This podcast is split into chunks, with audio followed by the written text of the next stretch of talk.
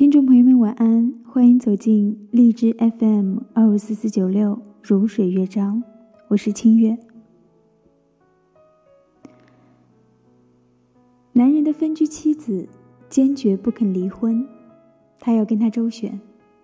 他说：“我承认，我现在只是一般小女人的心态，只要看着他痛苦，我便快乐。他不愿意看到我，我偏要他看到我。”这是对他最大的惩罚。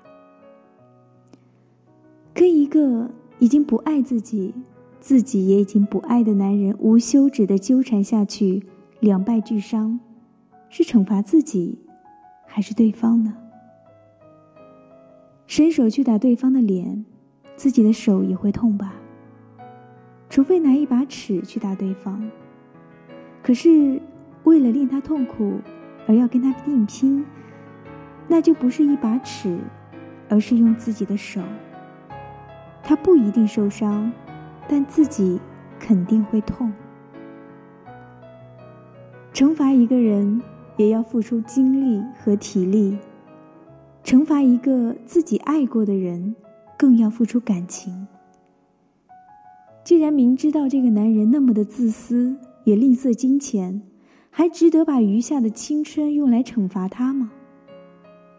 说真的，他已经不爱他，他的存在对他来说不是惩罚，而是骚扰。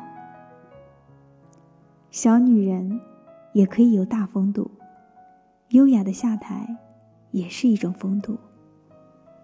他不肯付钱，是他没有风度。既然不愁生活，何必要他的钱？不要他分毫，那才是对他的侮辱。